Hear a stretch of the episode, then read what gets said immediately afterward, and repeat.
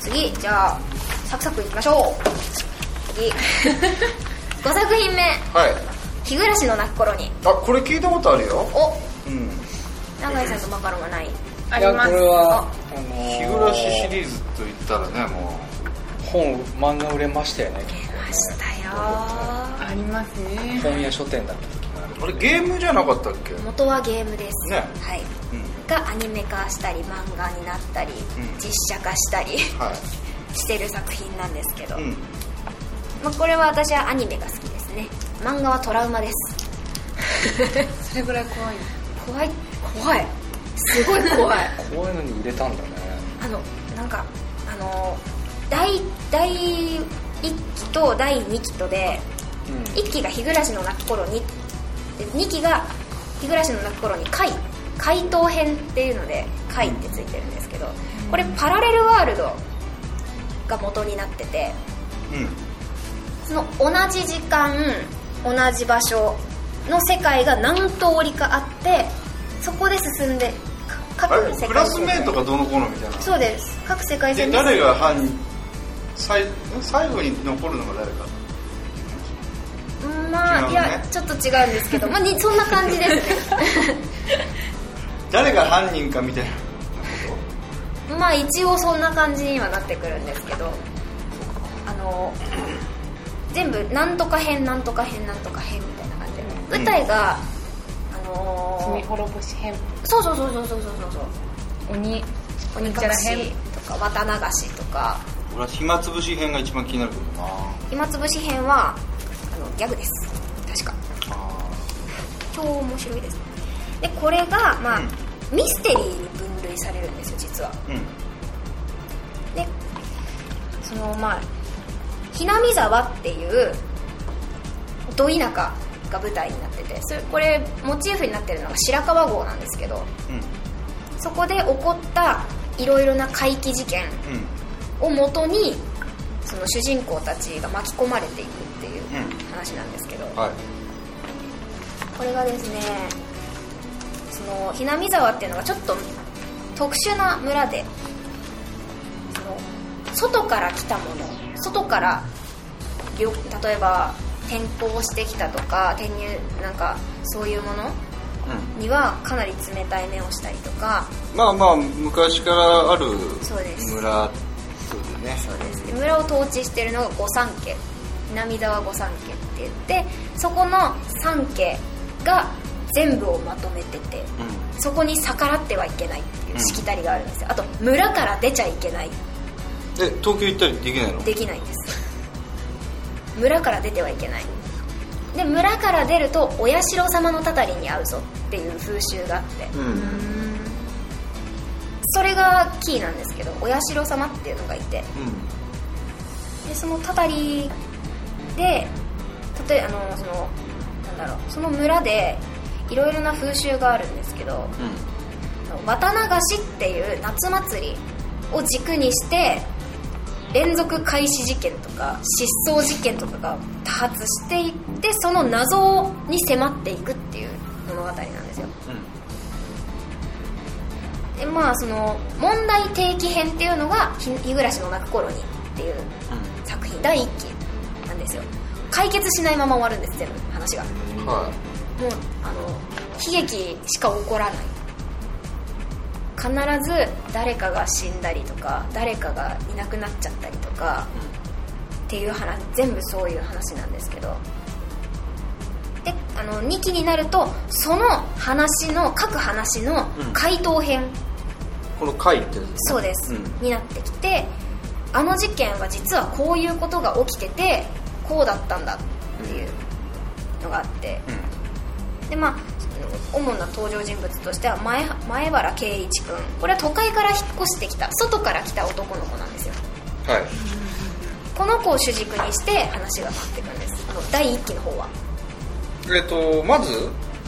大まかな話としてはい殺人事件があったんですかこれはそうなんですこ昔のに人がひなみ沢に来た時にそうですあのこの人が来る前に前にあったんだあったんです不思議なバラバラ殺人があって、うんそれが昔にあってでもそれはまあ、な誰かが犯どうこうあの犯人が捕まっててもうバラバラ殺人があったんだよっていう過去の出来事うんだったんですけどその圭一君が転校してきていろいろ圭一君が村でやっぱりなんかがおかしいって自分で気づいていろいろ調べていくうちにバラバラ事件の犯人は実は別の人じゃないかとかこれはみんなに騙されているんじゃないか村から俺は受け入れられずみんなから騙されていて俺も殺されるんじゃないかっていうふうにこういろいろ転がっていくんですよっていうのでそこにそれを主軸にしてその登場人物の竜宮レナとか園崎美音シオン北条聡子古出リカっていうこの女の子たちが絡んできてでそれなんとか変なんとか変でそうそうそうそうそうでそエンのドが違ってくるそう全部エンドが違うんですようん全部バッドエンドなんですけど でその話ごとにヒロインが違うっていう方全員は出てくるんですけど圭一に絡んでくる女の子が1人ずつ違うんですよ一応ヒロインメインヒロインはレナなんですけどうんっていう話ですねでこれネタバレみたいになっちゃうんですけど一応実はその回答編でうん出てくるんですけど、お社様っていう存在うんがいるんですけどこのお社様は実は古でリカちゃんっていう神社の巫女さん、はい御三家の一人なんですけどリカちゃんには見えていて実はリカちゃんは自分だけ全部の真実を知ってるんですよ全部の世界線のうんパラレルワールドを一個ずつ一個ずつ旅してきて、全員が助かる道はないのかっていうのをずーっと一人で旅してきてる子なんですよ影の主人公なのかなそうです怪盗編の主人公なんですリカちゃんがうんなるほどうんでこれに絡んでくるのがお社様っていうのは実はお社様はなんかたたりを起こすとかうなんか怖い存在っていう風に村ではなってるんですけど実はそうじゃなくてお社様が羽生ちゃんっていう神様なんですよ実はん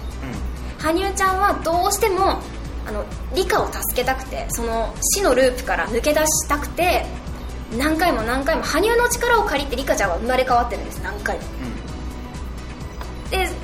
そのためにいろんなことをあの例えばその開始開始事件とか綿流しの日とかいろんなことを頑張って助けようとするんですけどそれが目の前で自分は触れられないんですよ霊体なんで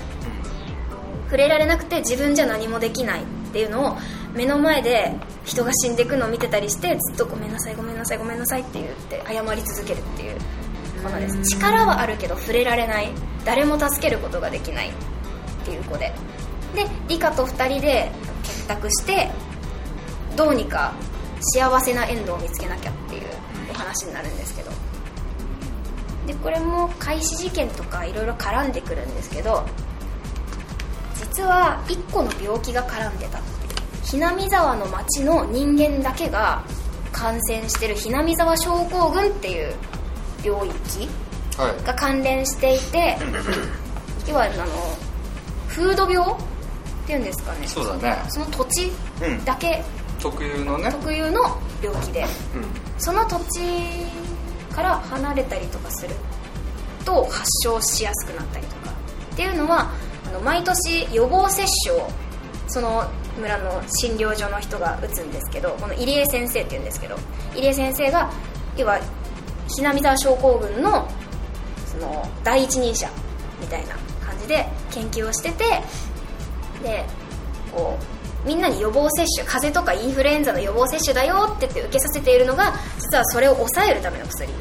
だったんですよだからそれを受けられないで都会に出ていくと病気が発症してであの喉とか手首とか血管のあるところが痒くなってかきむしって大量出血で死んじゃうんですよあと疑心暗鬼になっていく精神的に不安定になってまあい脳ってにって血いう、がどうなのかなっていうのかっていうことなのかな多分そういう感じでっていうのでそうなんですよねいろいろあるっていうこれは結局何殺人事件では終わらないのそうなんですただのそうなんですよ終わらないんですよ全これでも俺がもし見たいって思ってたらこれ全部ね今ネタバレされてる感じ然ですねでも話のいろんな細かい何がな事件があってどういうことがあってっていうのがまあそうだねまあそうですねわかんないもんねはいぜひ見ていただきたいかなあの見るんだったらちゃんと1話から全部見ないとなん何話あんの全部でちょっとねこれ気になってはいたんだこの日暮らわかしりますでもどこから読んでいいかわかんないんですよそうなのなんかいっなんかぱいいあっろていろいろあるからこれなんだろう漫画は始まりは鬼隠しから鬼隠し綿流したたり殺しで暇つぶしあ暇つぶしギャグじゃないぞこれ確かあ別のはやつと混ざってる暇つぶしもそうなんですけどでそれが「日暮らしの泣く頃に」っていう作品が1個で怪盗編のやつが一番最初が回答編を先に読んじゃダメってダメ絶対ダメだよね絶対ダメでリこれカちゃん出てきたら終わりそうだよね ああいけないいけないいけないリカちゃん全部知ってるそう考えられてるそうねなんですよこれ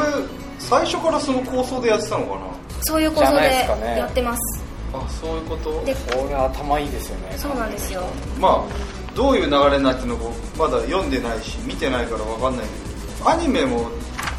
ぱいあんのアニメは何話だったかな12話とか普通にワンクールだった気がしますあワンクールだったかなツークールってあれツークールかなんか鬼隠し編1鬼隠し編2みたいな感じでこうやっていくんですけどでこれ鬼隠し編の怪盗編が罪滅ぼし綿流しの怪盗編が目明かし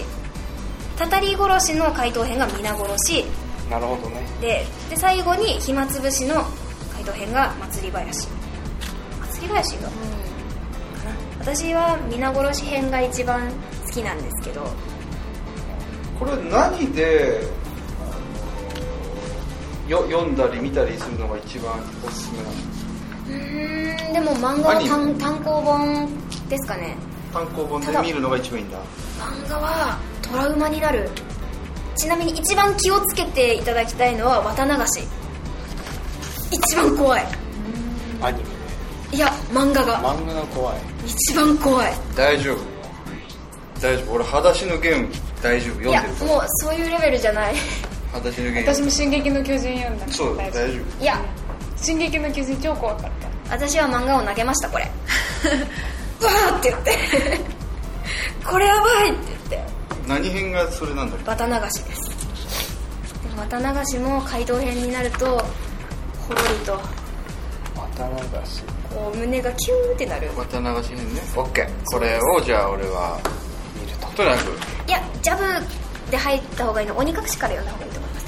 最初から漫漫画画にしようかなそうです漫画で読んだら全何巻ぐらいなのかな結構ありますしと鬼隠しが12巻綿なあ鬼隠しが1冊綿流しが2冊、えっとたたり殺しが1冊だったかなでひもなんかそのあの要はぜ全部で何巻ぐらいになるの全部でうん何そ巻のだ要はそのなんとか編全部でへー何冊ぐらいなんあの鬼隠し編は1冊だけあその日暮らしの泣く頃に1巻から10じゃ何ないん巻でとすかじゃないんだはいそのなんとか編なんとか編で全部区切られてるなるほどなあブックオフに行けば100円で売ってます今いあ本当あじゃあっぱいあり ます今日の帰りにでも買えるねそうですねっていうちょっとはいそんなあ不思議なこれ、はいこれは浜田にかなり衝撃を与えましたねーそうだねっていうことですねで次この作品はい何作品目ですかねこれは7これあ六6ですね6作品目あもうそんな行くはいあこれは浜田がはい声優になろうと思ったきっかけの作品でございますお本題「はやてのごとくは」知ってますしてます知ってます中吉さんはい知らないあ知らない少年サンデーサンデーですあそう、はいサンデーはいあでもまだ連載中あ今のやつはもういいですえどういうこと昔のダメやなつのが好きすごい1000万部出てんだね昔の、あのー私アニメは全部見てて、うん漫画もし持ってたんですけど、うん途中でわけわからん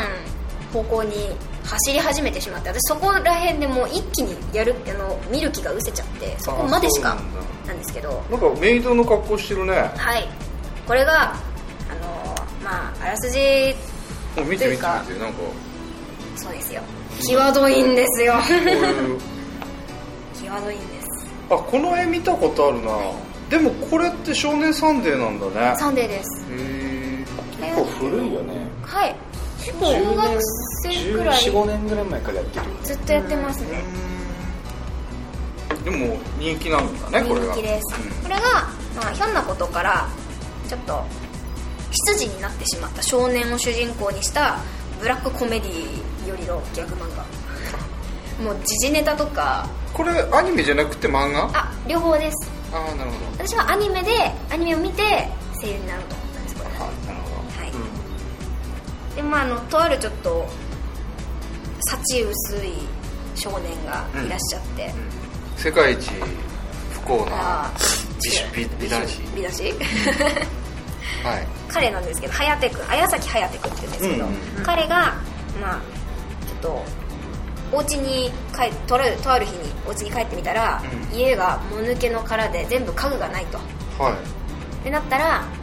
借金のあのお金の借用書うんがポンって1枚置いてあって、い、見たら1億5680万4000円っていう借金があると、うん、相当だよねそうですで両親は博打とか酒が大好きなダメ人間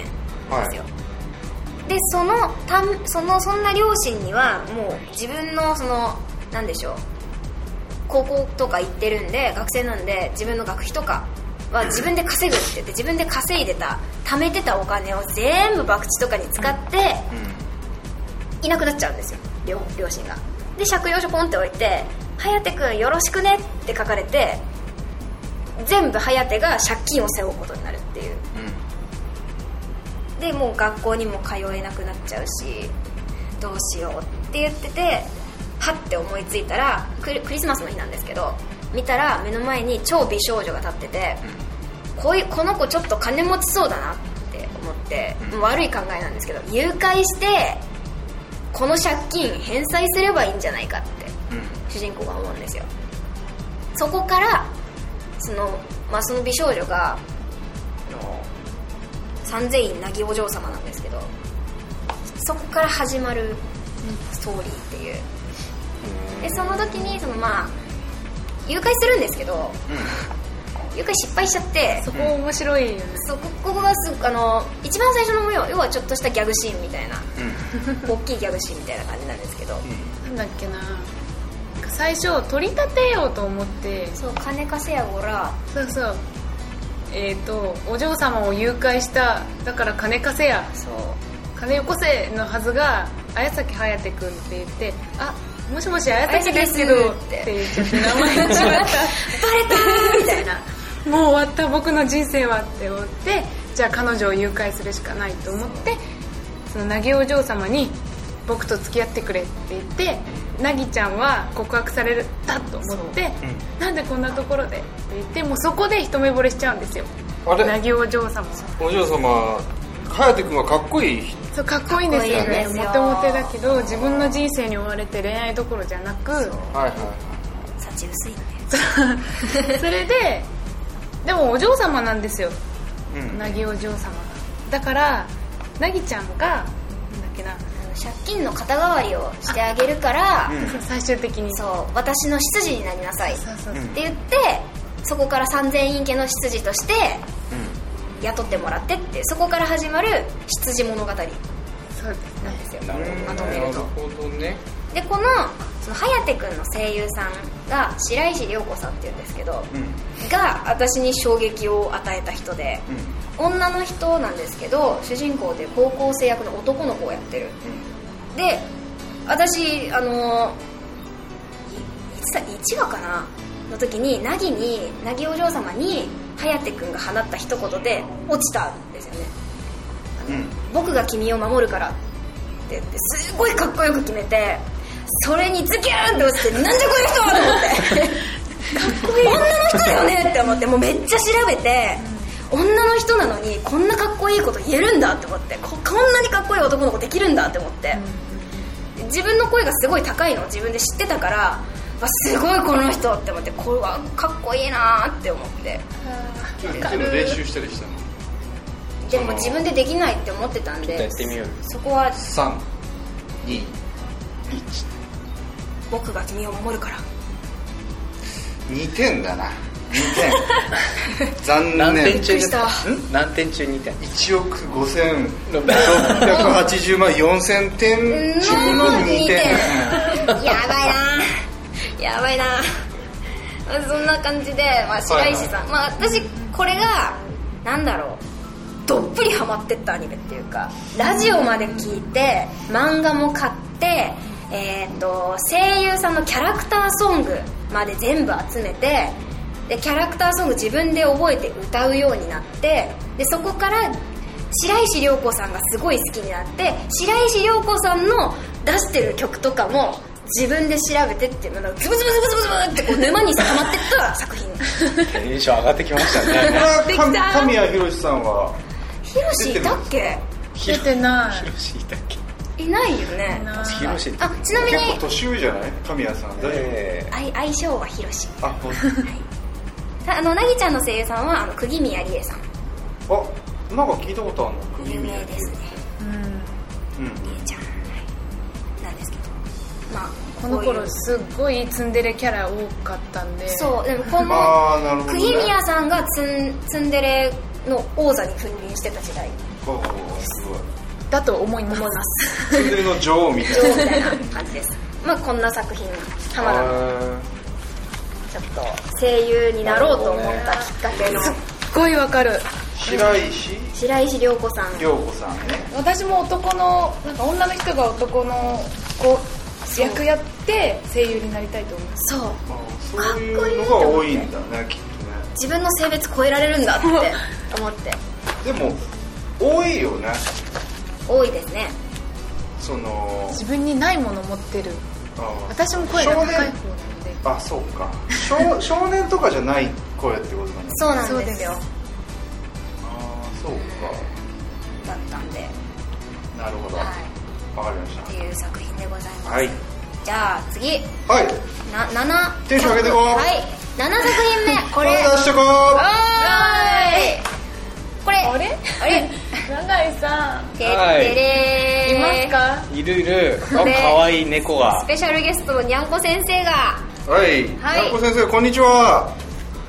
ちょっと喋らないですね今日あはれ声優さんがここに一人ちょ二っ人と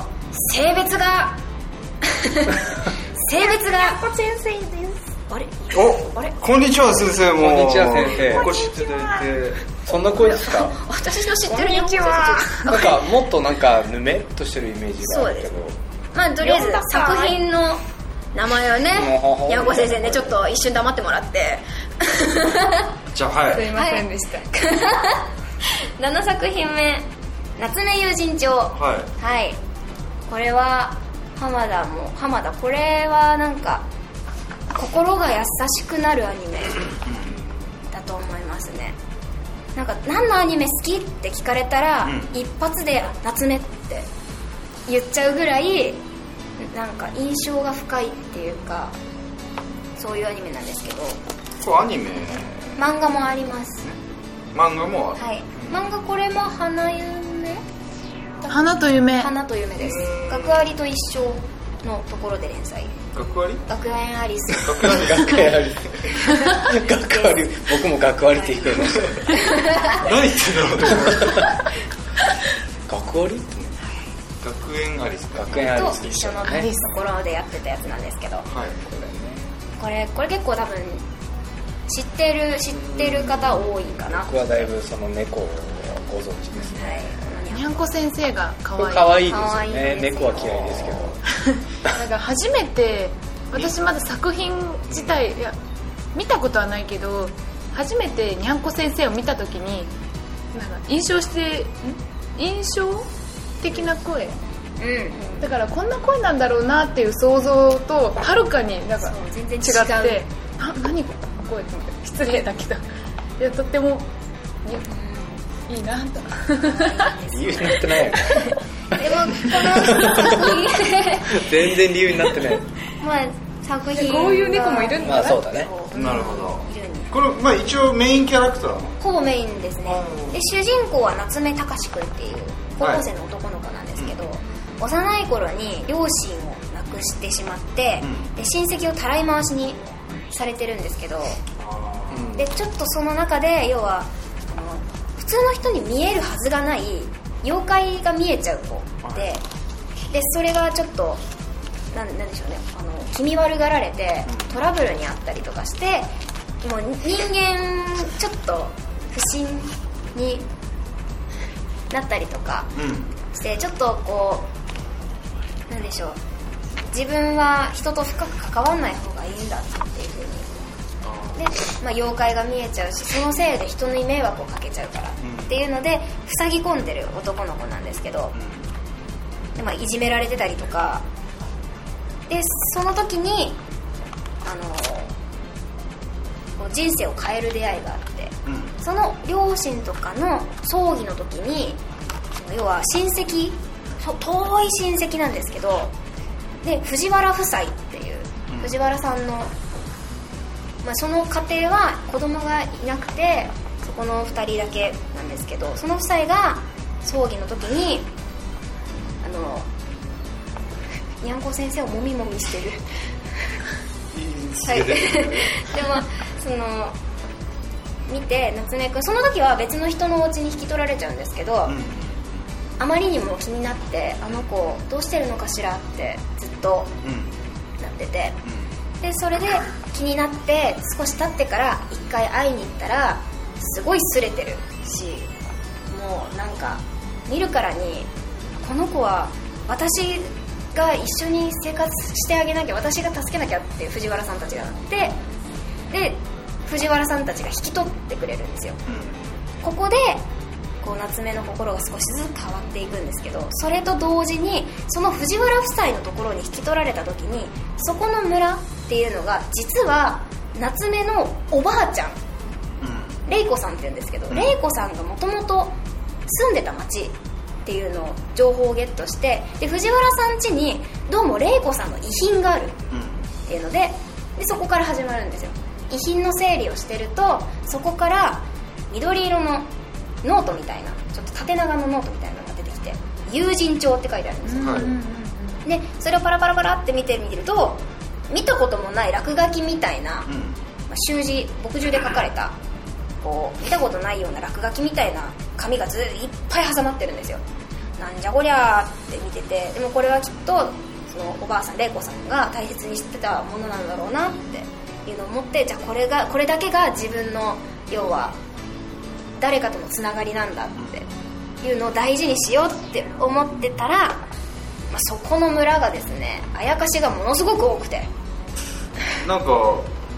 さっき聞いたような話でね村は村はいはいでも隔離されてないですよ赤くれされてはないいの知ってるその話そうその後友人帳返せ そうあのそう よそうこの友人帳っていうのは何なの結局友人帳っていうのはその玲子さんがもう玲子さんも要はあやかしが見えちゃう人、うんで孤独だったんですよ、うあの要は人に見えないものが見えたりとかして、うん気味悪がられていじめられて一人ぼっちだったんですよずっと、でその玲子さんが友達が欲しくて、う誰か自分のことを知ってる人を欲しくて妖怪にあの勝負を仕掛けに行くんですよそれが、まあ、例えばあの剣術みたいな棒でツンツンツンツンするやつだったりとか、うんじゃんけんだったりとかかけっことかいろんなことで勝負してで私が勝ったら友人帳に名前を書いてって言ってであの私が負けたらあなたのあの私のこと食べていいわよとかあとなんかあのおまんじゅう買ってきてあげるわよとかもうひひょうひょうとしてるお姉さんなんですよ玲子さんっていうのがでそのためにまあ玲子さん強いんで 霊力も抜群に高くてでしかも体の身のこなしもとんでもなく軽いお方なんでそんなんで妖怪にどんどんどんどん勝負仕掛けていって、まあ、全部勝っちゃうんですよでそれでじゃあ名前もらうわねって言ってじゃあ私が困った時にあなたの名前を呼ぶからその時はすぐに駆けつけてよねって言って友達を増やすために妖怪と勝負して名前を増やしていくんですよ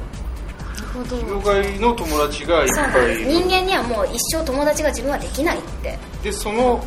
妖怪の一覧書いた友人帳をそうですえー孫の孫のたか隆し志さくんんがが発見したとそうですでどういう話につながってるのでそこでまただから、あのその村に行くとその夏目が玲子さんそっくりなんですよ髪が短いけど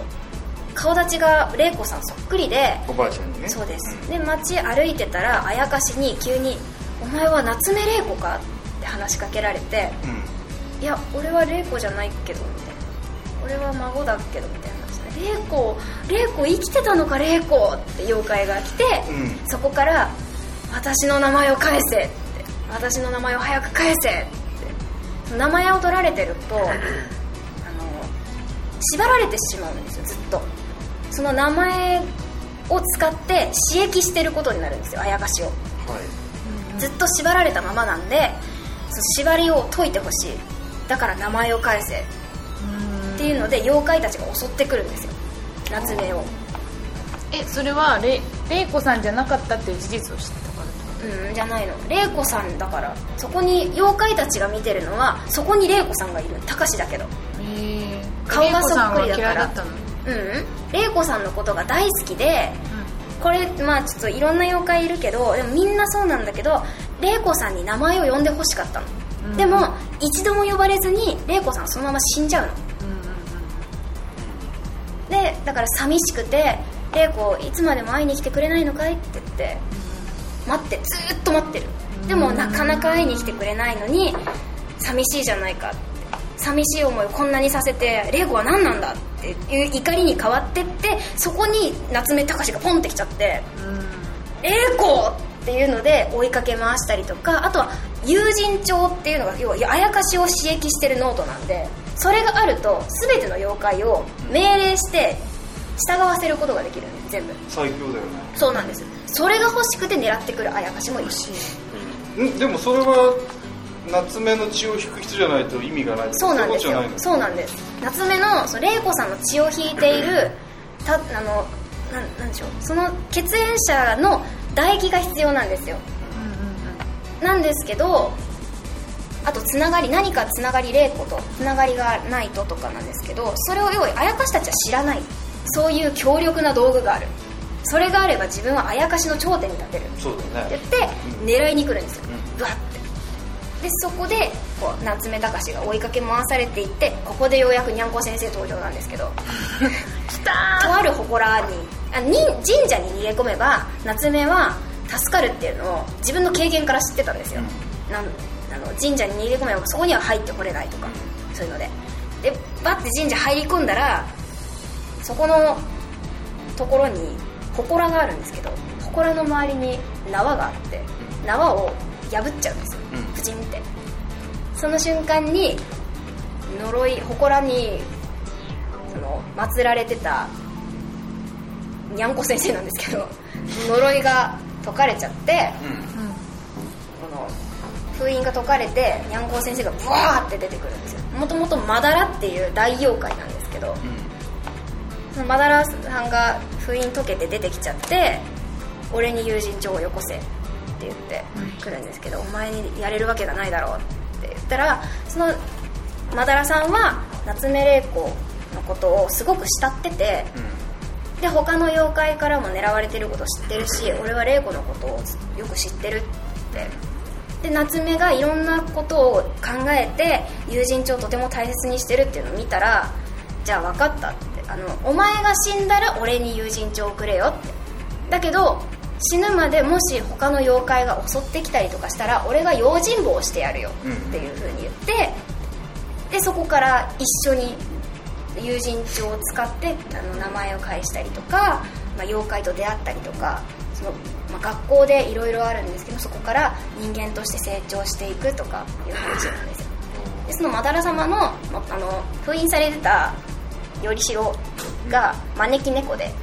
なんで仮の姿の時はにゃんこ先生うんでにゃんこ先生がその今マカロンがニキニキしてるぬいぐるみのこれっていうなるほどででございますまだ続いてんのこれこれ最終は的にどうなるの、結局いやこのまだ人情を燃やすとかもうみんな解放して終わりとかい、そいういやう燃やしちゃったらその妖怪死んじゃうんですよあそういうことなんだその紙にその妖怪がなんなんていうのその紙が妖怪なんですよ、うん名前が記されてるんでそれが破れちゃったりとかちぎれちゃったりするとその妖怪がちぎれる破れるなるほとか、どはい、そういうことこれとっても優しい話なんで今度あの秋から第5期が始まるんですよあ結構やってんだねやってます漫画もまだ連載してるんでどう終わるんだろうさあどうなんでしょう私は終わってほしくないすご い友人帳はグッズが多いイメージにゃんこ先ね見生かけるもんねよくね花と夢ではい連載していてはいっていういつもグッズがあるこれは私かなりおすすめですね号泣しますのでよはいはいろしくお願いします、ありがとうございますありがとうございましたはいで、はい続い続いててが、えー8作目、はい8作目、はいはいこれは多分知ってる人結構多いのかなと思いますうんうんエンジェルビーツはいはい知ってる人はい名前だけ中吉さんあ全くわからない知らですかこれ結構なんだろう社会現象とまではいかないけどなんかすごい音楽音楽うんとかで有名になりましたこれはこの作品のうんまあ、エンジェルビーツ略称が AB とかですけど、うんえっと、キャッチコピーが「神への復讐その最前線」かっこいいこれだけ読む読んでも何かわからないですねこれこれがですね、あのー原作とか脚本がうんキーっていう人なんですねキーキー作品すっごい有名でうん例えば「エアー」とか「クラ」などえーっと最近だとリ「リライト」とか知らないですか「カノン」とか聞いたことあ聞るいかたもこしれとないあるいっぱいあるんですけど、うんどれも感動的なお話でですねはいはいでまああのーシナリオライターキー所属のそのシナリオライターの浅木さんって読むんですけどね多分ねって方が書いてらっしゃるんですけど、んこの人の書く脚本がすごくてすごい面白いんですよ前田純だ って全然違うはどっちとも読めるよね前田純さんだそうですいでもこのエンジェルビーツ、うんこれは浜田がギターを始めたきっかええけ、ええええええそうそういうことそうなんですよこれが実はその反応が面白いですね中吉さん最高ですね最後ですその反応が初欲めしてか見ったましたねそういう反応はそうなんいですやよだってそっち来るかと思って、はいギター要素ないこれがあるんだないやなんか普通そう普通多分この私とかマカロンの年代だとバンドとか楽器始めるきっかけって軽音かなっ軽音なんだてよく言われるんですけどでもそうじゃなくて私軽音じゃなくてエンジェルビーツで入ってるんですねギターでこれが、まああのまあ、ストーリー的な感じなんはですねあの死後の世界が舞台ではい死んでしまった後の世界なんですけどその死後の世界の学園を舞台にした青春ドラマなんですよんちょっと待って死後の世界はいの学園はいでその、まあ、死者の世界では、まあ、要は通常なら死ぬような行動をとっても死なないんですよ飛び降りたり、うん誰かに刺されたりうん引かれたりとかしても死なないんですよで、なまあ、普通に日常的な生活を送って、でその中で未練を解消して成仏していくっていうああ学な園るほなんどですそれが卒業みたいな感じ卒業ではないんです急にふわっと消えるんですあよあそういうことか、はい、まあ、あの全寮制の学校だっていう設定なんですけど、でその中で生徒会長がいるんですけどそれが天使って呼ばれててうん普通にあの見るからに羽生えてるんですよねうん背中にでその天使が主人公がに目目覚めた時には自分は高校生の格好をしていて見知らぬ場所にいて自分はこれ何が起きてるんだって思ってたら目の前に天使が現れて急に胸を一突きされるっていうところから始まるんですよ、はいあそうですかなでちゃんっていうんですけれど、はい、まあ、そこから始まっていってこの子可愛いね可愛いんですよかなでちゃん、天かなでちゃんはい天使、花澤香菜さんです声優さんがそれで人気が出たの花澤香菜さんいや人気出たのは多分「化け物語」ですかねあもう人気がある状態でこの役そうですねをやったってあちなみにこれ神谷博さんです主人公へえおとなしくんでまあこの世界では、まあ、現世で理不尽な人生を体験した人とか、青春時代をまともに送れなかった人とかがここの学園ここの学園で楽しく青春時代を過ごすっていうものなんですよでもその中で、はいまあ、要は未練をなくして成仏すると転生していくんですけど、転生したくない拒む人々がいるんですようんでその彼女あのしリーダーがゆりちゃんっていう子なんですけどゆりをリーダーとした死んだ世界戦線っていううんグループみたいなのがあってそこは要は理不尽な人生を送らせたっていうか自分たちをその人生に送り込んだ神への復讐で、あの死ぬことがないのでその学校の秩序を守っているその奏ちゃん天使うんに対して反発していってそこで戦いを例えばあの銃器使ったりとか、死神みたいな鎌振り回したりとか、うんいろいろして抗っていくっていうストーリーなんですけど、でも実はそうではなくてかなでちゃんはあのいろいろその各主人主人公とかその一人一人に過去が全員やっぱり死因があったりとかしてそういうのが関連してきて一個一個途中で主人公は気づくんですよこのまま抗ってていいんだろうかってでそこであいいんだろうかって思ってるところで私に影響を与えた岩沢さん岩沢っていう女の子が出てくるんですようんでその死んだ世界戦線にはガールズバンドがあるんですよ陽動隊って言ってその学生徒たちを引きつけてる間に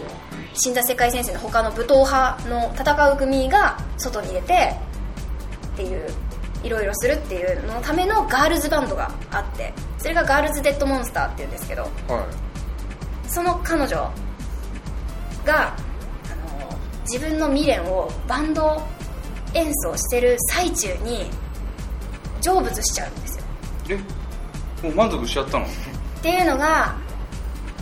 まあいろいろストーリーがあるんですけど、まあ、その音楽をやって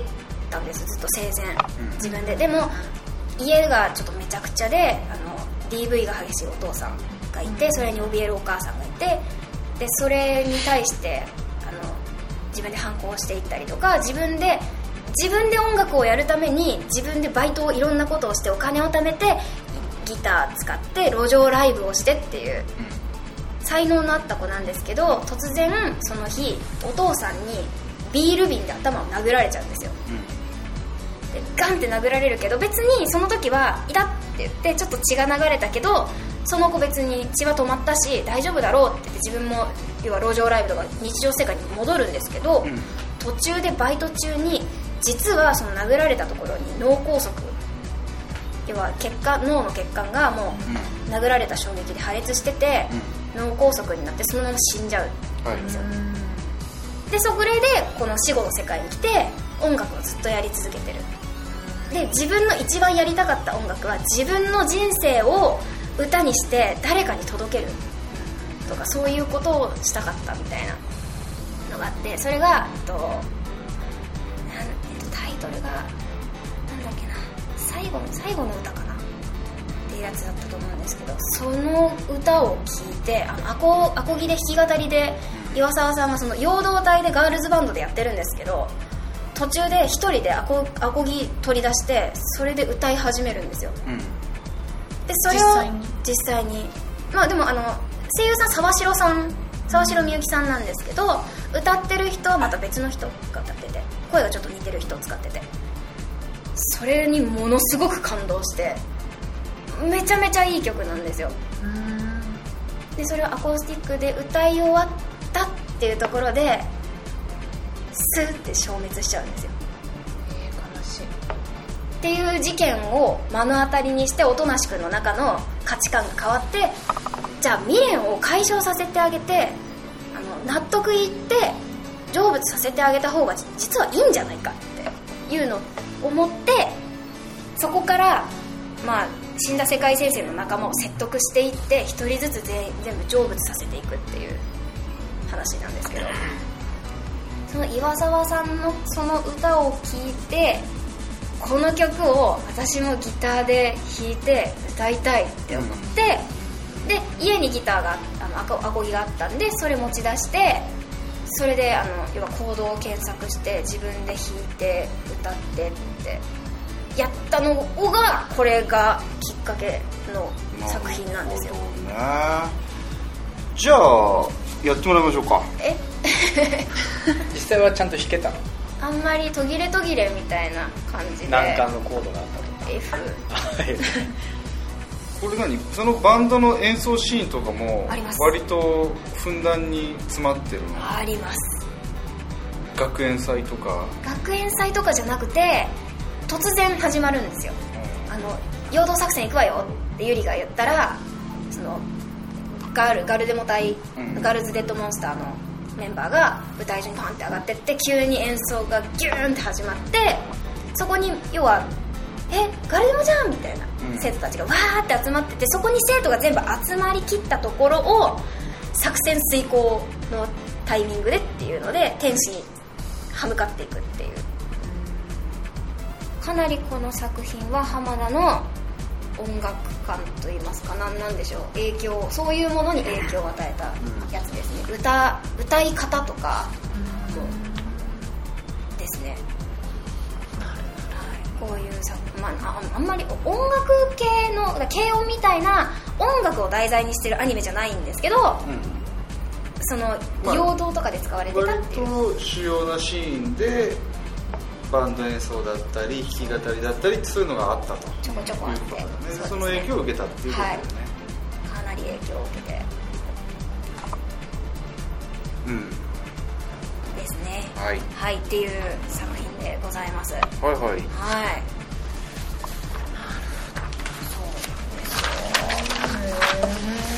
そしてはいじゃあ最後はい最後はもう浜田が熱狂的に好きになった漫画「黒子のバスケはい、はい はい黒子のバスケ「スラムダンクみたいな感じですか」違いますよ違いますいやバスケといったらやっぱりねバスケって言ったら湘北ほら湘北って書いてあるよ習得です 紛らわしいね違いますよちょっと習得は浜田箱推しなんでえごめんどういうこあちょっとお順を追ってじゃあはいはいまあ黒子のバスケとはいジャンプの作品ですねうんこれテニプリみたいなもんでしょ違いますよ以上あんな超能力ありがとうございましたじゃな くて違う違うの超能力テニスはいいんですよありがとうございました であのー浜田今までのアニメあの系統を見ていくと可愛いのとか魔法少女ものとか多いじゃないでそすうかだねなんかこれだけすごい異色スポスポコンじゃないですか結構ここんなのこれスポーツちょっものとごめん読んだことなくってさ私あのまあでもジャンプだから男のそうですそうですまあそうです男の子向けでもねえのかこれでもはないんですけどでもあの多分浜田の中ではかなり異色なんですけどこれは何でしょうね私筋肉ムキムキの漫画とか嫌いなんですようん筋肉があの北斗の拳とかそういうこと無理ですね筋肉マンとかであとキャラクターがいっぱい出てくるようなのって覚えられなくて、あの一回高校の時に手にプリがすごい流行っててテニスの王子様が友達に漫画を借りて途中まで読んだんですけどキャラ数多すぎてわけわかんなくなって途中でやめたんですよね何人までいけるとかあるのあじゃないんですよ作品によってですかねそうなんだそうなんですよこれもあの黒子のバスケもかなりキャラ数多い高校によってそうだよねチームがあるんでなんかいっぱいいるよねいるんですけどいやここまでドハマりしたでもあれなのこれ今でもつ連載続いてんの黒子のいやもパうス今終わって終わったこの間まであの本編は結構前に終わってるんですよ、でつい最近あのエクストラゲームって言って、その本編が終わった後の話っていうのを上下巻で単行本が今発売されててまだ下巻買ってないんですよなんだよそんな好きじゃねえじゃん超じゃ違うんです超読みたいんですけどあの金銭的なもうお金のことなんてね考えちゃダメですよね欲しいものは買うなんだ本当ですよどうしても欲しいんだけ死んどじゃうかもしれないんだから次そっかじゃあ今日帰りに買ってきますでまあ何がそんなに好きなの魅か力教えて的なものくがれ何よかあるんだろうねこれがまああのあらすじ的なものなんですけどまあもともと帝校中っていう帝校中学校っていうあの私立の高あの中学校があるんですけど、そこにまあそのせその世代っていうかその中学校一体の中で最強って言われてるバスケットボール部があったんですよそこにそこは部員数100を超えてるで全中その全日本中学校バスケットボール大会みたいな中大連的なことそうですそういう、はいそういうのであの3連覇を誇る超強豪校なんですよ、は1軍から3軍まであって中学生で、はいそうなんですよでその中でも特に最強って言われてて、はいで無敗を誇って10年に 1, な一なえ10年に1人の才能を持った天才が5人同時にいた世代はいがあってそれをまとめて奇跡の世代っていうふうにはいいう人たちがあの一世代にいたっていう時代があって黒子くんも含まれてる黒子くんがそこにはいないんでそうあの通ってる名前ではいないんですなるほどででも5人って言われているなんだけどでも奇妙な噂があって、誰も知らない試合記録もないそれにもかかわらず天才5人が一目置いてた選手がもう1人いてそれが幻のシックスマンはいっていうのがいたっていうところから始まるんです分かったぞそれが黒子くんなんだろそうなんですそれで黒子なんだねそうですよでも物語の始まりは高校1年生入学してから始まるんですけどでこのまあその黒子くんが主人公でもう一人の主人公が鏡大河くんっていう、鏡って呼んでるんですが、まあ、黒子くんは黒こっちってちょっと後々いろいろ出てくるんですけど、まあその2人が聖林高校っていう高校に入学してでバスケットボール部に入部してっていうところから始まるんですけど、で出身校どこっていうふうに部活の先輩の相田理子ちゃんっていうマネージャー兼監督の子が聞いてって「僕抵抗中です」って言ったら「抵抗中ってことは奇跡の世代と同じってこと?」っていうふうになって僕5人のうちの1人ですみたいなは言わないんですよ彼は自分のことは才能はないし何もできないっていうふうに思っててでそこからその自分はでも特技があるんだっていうふうにあってで鏡くんはもうアメリカでずっとストリートバスケをずっとやってた子ではいものすごい上手なんですよバスケがうん先輩たちも一目置くぐらいただちょっと正確に難があるまあ火の神って書いてあるからねやっぱそうですねこれはちょっとね一筋縄じゃないなんですよ、でその彼と一緒一緒にじゃあ僕が君を日本一にしてあげますっていうふうに黒く君が言ってで僕は影だ光が強いほど影は濃くなるっていうふうな名言を残して試合に臨むんですよはいで鏡君は要は普通にプレイヤーとしてはすごく才能のある子で黒子君は別に体力もない筋力もないバスケすげえ下手くそなのに何を言ってるんだって思ってたら彼の特技はものすごく影が薄いとこなんですよ、誰にも覚えてもらえないあまりし影が薄いからその場にいても気づいてもらえないっていう特技があってなんで試合中もあの5対5じゃないですかバスケって、5対4に見えるんですよあの観客から見たらちょっと1待って人足りないじゃんって言ってたらちょっと待ってそれおかしくないだって人が一人立ってればそれは見えないってことはもうありえないでしょじゃないんです他の人よりも存在感があまりにもなくてそういう感じってことでしそょう見えなくなっちゃうんですよあそうでそれをさらに特化させて彼の特技のミスディレクションっていうあの視線誘導手品とかでよく使われるはいやつなんですけど、それを特技としてサポート型の選手、っていうことで奇跡の世代の幻のシックスマンっていう位置にいたんですよ彼はでも抵抗中のその奇跡の世代最初はみんな仲良かったんですけど途中でみんなが才能が開花していくにつれて独りよがりなバスケをしていってみんながバラバラになっちゃったのを見てじゃあ彼らを全員倒してあのなんだろうもう一度みんなに気づいてほしいバスケの楽しさを気づいてほしいっていうので彼は鏡君と一緒に奇跡の世代を倒しに行くんです、っていうところなんですけどこの人ですねそうですねあすいません私永井はちょっとお仕事のためああなんと一度こ抜こけさせでていただきたいんですねじゃあ一度引きますはいはーいすいませんまた来ますはい永井君がちょっと抜けましたがはいちょっと3人で続けましょうちょっとね、はいでそうなんですよこれは浜田漫画全巻持ってるし、あとキャラクターブックあの今マカロンが手に持ってるけどそれも持ってるし、あとアニアニバスっていうアニメの「黒子のバスケ」の専用のファンブック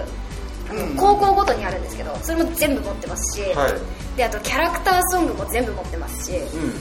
とドラマ CD も一応あのなんか漫画についてる特典とかのやつはほぼ持ってます、しあとファンディスク声優さんたちのライブイベントとかのファンディスクも、あの初回特典で買ってたりとか、一番くじにめちゃめちゃお金を使ったりとか一番こクれリスチこれャンそれは一番くじあじゃないこれあの今マカロンが手に持ってるキーホルダーはガチャガチャですねああなるほめっちゃ回しました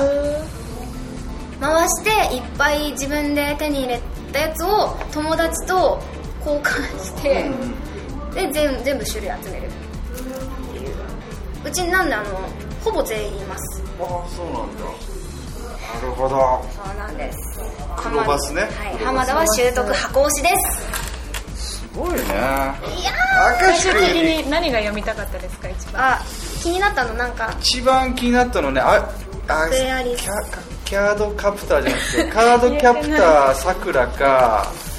アリスかなやったーマカロンはなんかあっえたー、私なーうーんと大体でも知ってるタイよねタイトルは知ってるけど、気になったのエンジェルビーツみたいなって思ああぜひ見てほしいな、うぜうひん見る、まあ、日暮らしもちょっと気になってはいる日暮らしね、で怖いって言うから結構怖いの、うんなんかねグロいのかなあーググロいのもありますしちょっとホラー表現みたいなのがあったりとかですかね、まあ、でも話は本当に私ほ本当にあのー皆殺し編おすすめなんでちょっとブックオフ寄ってみるわ あ皆殺し編はぜひあのよろしければアニメで、DVD とかで見ていただけたらと思いますそうなのはい感動します最後になるほどもう涙ちょっと入れて頭を抱えます頭抱える頭抱える バスタオルが必要ちなみにはいこれ佐保先生はは一番どれが好きなのい一番ですかうーんジャンルごとになっちゃうけどでもあの夏目友人帳と黒子のバスケああそうなんだですかね黒バスが一番愛が伝わってきそうただね感じながんか黒バスしますかよねなとは思ったんだけ ど大好きなんですよねお金つぎ込んだだけあるなって自分で思っちゃった 本当にキャラクターソングは今でもカラオケ行くと歌っちゃいますそうなんだ友達がめっちゃ歌ってましたちょっとね全く読んだことがないからなんとも持ってきますか30冊ぐらいあるんでしょ31巻までなかなか楽屋アリスと同じですねあそうか学園アリスも なんか長えのかしかも言ってしまえば車バスだとエクストラゲームの上下巻とあと番外編みたいな小説もめっちゃ小説小説版も全部持ってて出てるでそれのコミカライズ版も出ててうん、じゃあ俺は本編だけでいい からその31冊それだけはとりあえず読めればいいのかなじゃあ31冊持ってきます いやいいよ読みましょちょっとね今読めないんじゃないかな31冊ねなかなか集中してこういや集中したら本当全部一気に読んじゃいますようそういけますなるほど分かったじゃあ、読みましょうか車のバスケやねったーはいそんな感じで、はい教えてサボ先生、はい相当長くなったからこれ2回に分けないとねはい長丁場でしたごめんなさいはい、ありがとうございました。ありがとうございました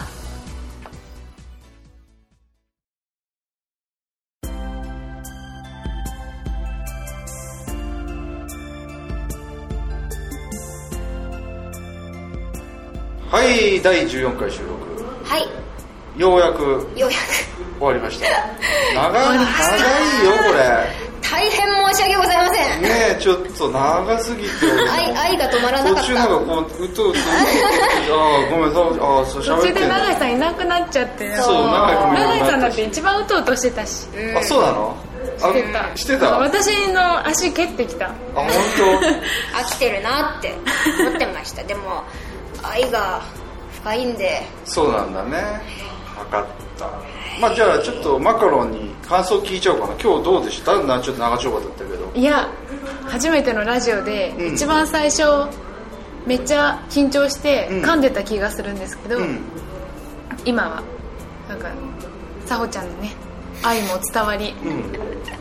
これでもいいんだっていうのが分かったでしょあこれこれでいいんだみたいなあまり良くないけど もな感じで、うんまあ、できたのでできたのでうん良かったと思いますはい澤先生は思いの丈をぶつけられました、でもまあ黒バスをちょっと語れたのでうん良かったかなとあでもちょっともうちょっとうまくまとめられたらなってそうだねちょっとあらすじがちょっと全体的に多かった気がするねそうなんだそんなあらすじいらなかったかもねなんか自分がどういう点が好きでとかっていう方をえでも作品を知ってほしくてうん作品を知ってほしなるくてほどね愛が愛が爆発しましたそうだね。はいありがとうございます。はいじゃあまあ、えー、長くもいないことだし、この辺で終わりにしましょうか。はいでえーと、そしたらメッセージとかの送り先、はい澤先生お願いしまはーい。おきらくオンタイムツイッターアカウントは、アットマーク、おきらくアンダーバー OT。メールアドレスは、おきらく .ot アットマーク gmail.com です。こちらの方まで番組の感想、激励のメッセージ等、どしどしお寄せください。はい。また、ブログもございます。はいおきらくはひらがな。音は漢字で音と読みますタイムはひらがなでお気楽オンタイムぜひくぐってみてくださいす。はい。はい